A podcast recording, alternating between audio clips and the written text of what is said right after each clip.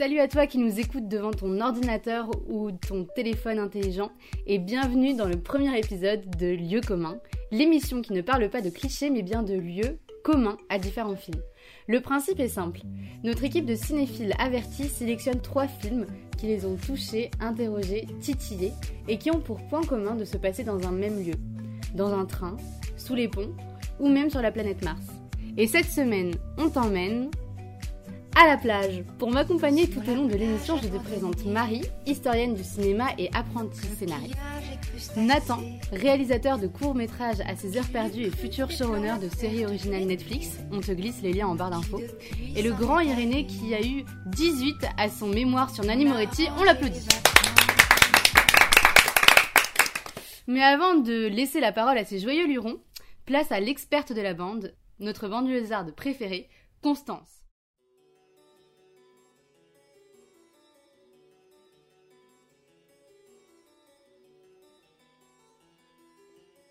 Mon monde intérieur est peuplé de quelques plages de mon enfance.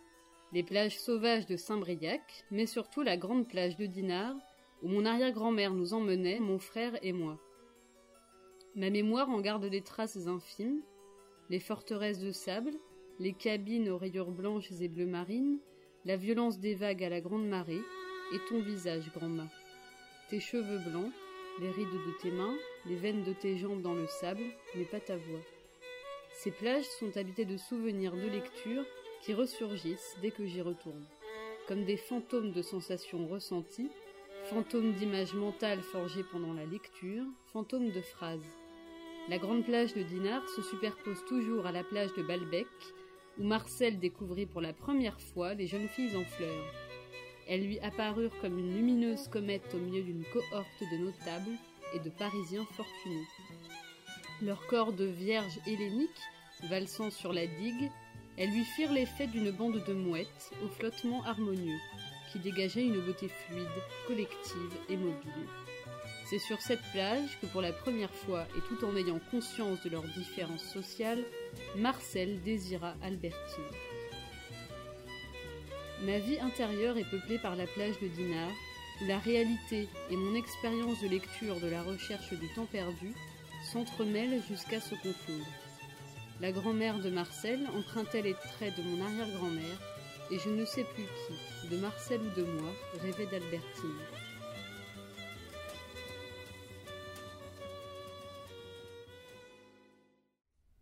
Aujourd'hui, Lieu commun explore la plage.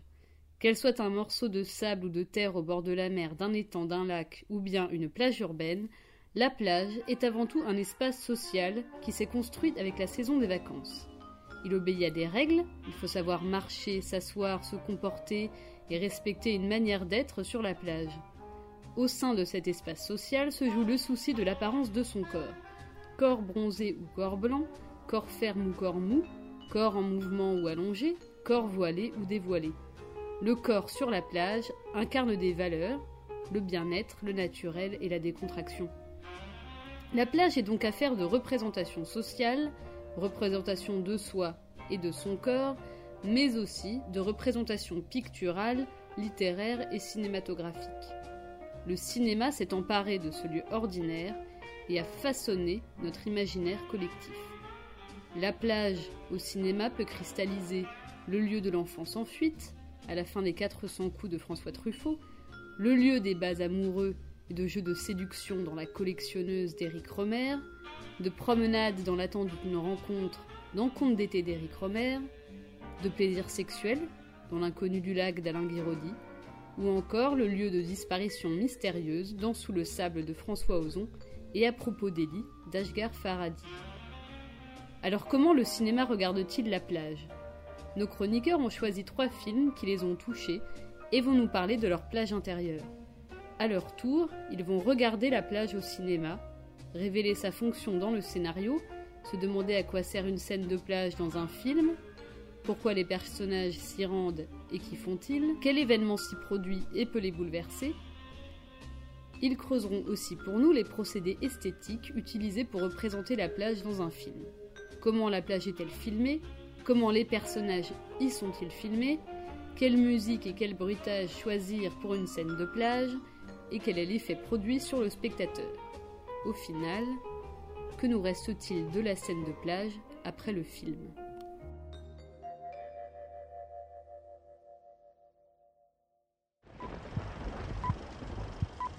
Eh bien oui, pour ma part, je vais vous parler d'un chef-d'œuvre, un monument du cinéma français annonceur de la nouvelle vague. Il s'agit bien sûr des 400 coups, le premier film de François Truffaut sorti en 1959. Rappelez-vous, un des plus beaux films sur l'enfance porté par l'immense Jean-Pierre Léo, alors âgé de seulement 14 ans. Il incarne pour la première fois le personnage d'Antoine Douanel, un être libre et fantaisiste à l'addiction parfaite que nous verrons grandir dans quatre autres films. Mais sa liberté, il ne l'a pas encore. Il passe son adolescence chez ses parents dans un quartier modeste de Paris, qui n'ont globalement que peu de considération pour lui. S'il entretient avec son père une complicité parfois encourageante, Antoine ne trouve aucun réconfort auprès de sa mère. Quand il ne s'agit pas de corvées ingrates, l'autorité maternelle laisse échapper des mots blessants sur la présence pesante du malheureux adolescent. Inspiré de la jeunesse mouvementée du réalisateur, c'est évidemment un film sur l'enfance, mais également sur le manque de savoir-faire en termes d'éducation des parents et des institutions établies. À l'écran, les pères et mères souffrent de leur côté en silence, à cause d'un manque de tendresse latent. Une autorité à côté de ses pompes, qui ne sait pas traiter un enfant comme il se doit. L'enfant ne doit pas être considéré comme un criminel. Il veut juste s'amuser, ressentir des sensations fortes. Le long métrage questionne notre rapport à une autorité injuste, omniprésente, incarnée également par le maître d'école, qui nous offre des scènes à l'énergie jubilatoire. Les écoliers dans les salles de classe sont à l'origine de farces, c'est autre pied de nez d'un comique puéril universel. Mais ce qui nous marque, c'est l'instinct de ruse d'Antoine. La jeunesse parisienne du crépuscule des années 1950 y semble autonome et flâneuse. Les enfants et les adultes ne sont pas pour autant si différents comme le montrent les cigares fumés par Antoine, ou la partie des petits chevaux entamée par les policiers. Mais la famille, à part une fois en sortant du cinéma, n'a jamais été en harmonie. Par ce manque de tendresse, Antoine exprime une frustration infinie en faisant des frivolités. Mais au-delà de tout ça et en parlant de sensations fortes, le film nous livre une des plus belles fins données par le septième art. Une séquence simple et efficace à l'image du film. Après une course éternelle et silencieuse, notre héros est obligé de s'arrêter et il tombe sur une plage vide. Il est fasciné par l'infinité de la mer, n'osant que doucement tremper ses pieds avant de revenir sur le bord. Et là, un passage revient à l'esprit du spectateur. Je n'ai jamais vu la mer, dit-il à un de ses amis. Un constat dur à entendre, accablant l'abandon des parents. Car quel lieu privilégié, comme tu l'as dit, Constance, connaît-on avec sa famille lors des grandes vacances si ce n'est la plage? Il ralentit son pas de course à mesure qu'il s'approche de la mer. Laissant des traces derrière lui, il admire la globalité du paysage, le vide de la plage contrastant ainsi avec l'étouffement des salles de classe. Un repos en état d'assaise et de profonde paix après avoir traversé tant d'obstacles dans la capitale. La plage devient également son lieu secret là où il manquait d'intimité, dans son propre appartement. La caméra est le seul compagnon à la fois tendre et malicieux. S'ensuit un regard caméra bouleversé qui bouleversa maintes générations de cinéphiles. C'est par lui-même, porté par son insouciance, qu'Antoine réalise son rêve d'aller voir la mer. Le héros n'est pas une mauvaise personne. Alors oui, il vole l'argent de sa grand-mère, mais c'est bien pour s'acheter un livre. Certes, il a volé furtivement une bouteille de lactose, mais c'est bien par manque de lait maternel. Certes, il triche à l'école, mais c'est bien pour rendre hommage à Balzac, auteur qu'il admire. Un enfant qui cherche un espace de loisir à sa hauteur, aussi simple et évident qu'une belle plage. Il a fallu ces 400 coups pour qu'Antoine trouve enfin sa jeunesse personnelle.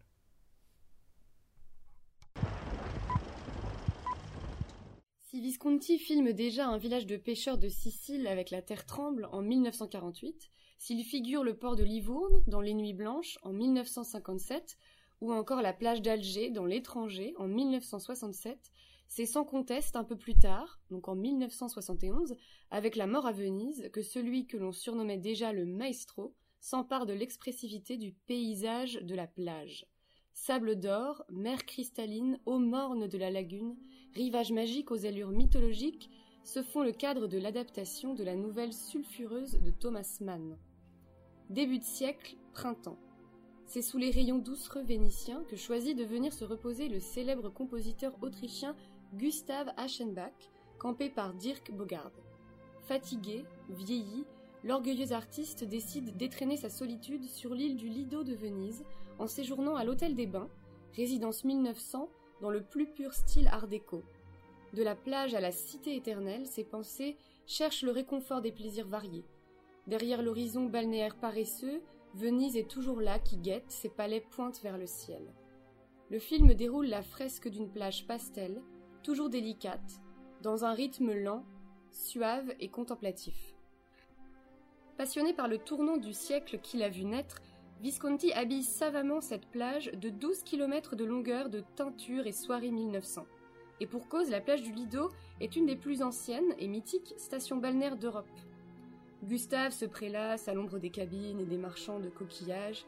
Sous leur voilage et leurs chapeaux, les femmes font danser au vent des robes vaporeuses, tandis que les enfants pataugent dans la mer et cachent leur butin dans le sable humide. On se prélasse au creux des murmures de la mer dans une futilité aimable que Visconti filme très romanesque. Proust, qu'il rêve déjà d'adapter, ne semble pas très loin. La plage devient cet espace de loisir et de dévoilement du corps, jusqu'alors inédit un espace de regard. Mais alors que le séjour solitaire de Gustave s'annonce tranquille derrière l'immortelle cité, les pensées du compositeur sont troublées par la stupéfiante beauté d'un locataire de l'hôtel, un jeune adolescent polonais accompagné de ses sœurs, sa gouvernante et de sa mère. Il s'appelle Tadzio, et son visage à la fois lumineux et grave attendrit l'artiste. Visconti filme l'adolescent comme régnant en maître sur l'étendue de sable. Tel Eros, la lagune immense et sauvage ouverte sur l'azur est son territoire de jeu. Les rayons se répandent sur le corps agile de l'adolescent. Ils font apparaître ses proportions allongées et graciles, illuminent sa chevelure vagabonde. Comme dans un rêve, la plage est ce mirage silencieux où Gustave et Tadzio contemplent les mêmes horizons, scrutent les reflets et les ombres, et se regardent parfois. Au fil du séjour, la mélancolie de l'artiste s'intensifie au contact de l'enfant, devient ivresse, trouble, exaltation étrange. Visconti nous fait parfois pénétrer dans les pensées de Gustave, dont les souvenirs et les certitudes vacillent. Il se rappelle les disputes avec son ami Albert sur l'art et le beau, il maintenait alors que le beau ne pouvait qu'émaner d'une longue recherche intelligible. Mais que penser maintenant devant cette beauté qui ne se choisit pas, qui est simplement, qui irradie l'instant présent, et enchante, déroute le vieil homme? Tout est à reconsidérer devant cet enfant qui joue dans les vagues. Ardente est la plage du désir interdit que met en scène Visconti. Tout au long du film, l'adagietto de la cinquième symphonie de Gustave Mahler fait vibrer le récit dans un puissant lyrisme. Et Visconti ne choisit pas Mahler par hasard, il aurait inspiré Thomas Mann dans l'écriture de son personnage, d'où le choix même du prénom Gustave. Chargé d'intensité dramatique, l'Adagietto raconte, dans un tempo lent et enivrant, cette rencontre entre le créateur et la beauté la plus crue. La beauté commandant l'adoration, la beauté cruelle et divine du surgissement du vivant, face aux affres et aux certitudes du temps, la beauté naturelle triomphante. La plage est aussi représentée comme un passage de contagion, de mutation, de désir et de mal. Une maladie rôde et s'infiltre par les voies maritimes. Le sirocco et la tiédeur des eaux stagnantes menacent les visiteurs du Lido et des canaux de Venise. Les vagues transportent une étrange fièvre dont Gustave ressent les troubles. La plage et la cité se dépeuplent lentement. L'été s'installe, la chaleur gronde, la fièvre de Gustave monte de même que la fascination pétrifiée qu'il a pour Tadzio, qu'il suit dans les ruelles abandonnées de Venise, qu'il regarde inlassablement courir sur la plage, qu'il écoute discrètement parler le polonais qu'il ne comprend pourtant pas. Des émanations putréfiées et la redoutable puissance du soleil assaillent l'artiste. Il apprend que c'est le choléra qui tue autour de lui. Il est encore temps de fuir, mais Gustave ne peut se résigner à quitter l'adolescent du regard. Il meurt sur la plage en regardant Tadzio s'avancer vers l'horizon, sous les coups de la délectation, s'abandonnant à la figure de la beauté, elle qui marche lentement sur le rivage, du commencement ou de la fin de toute chose.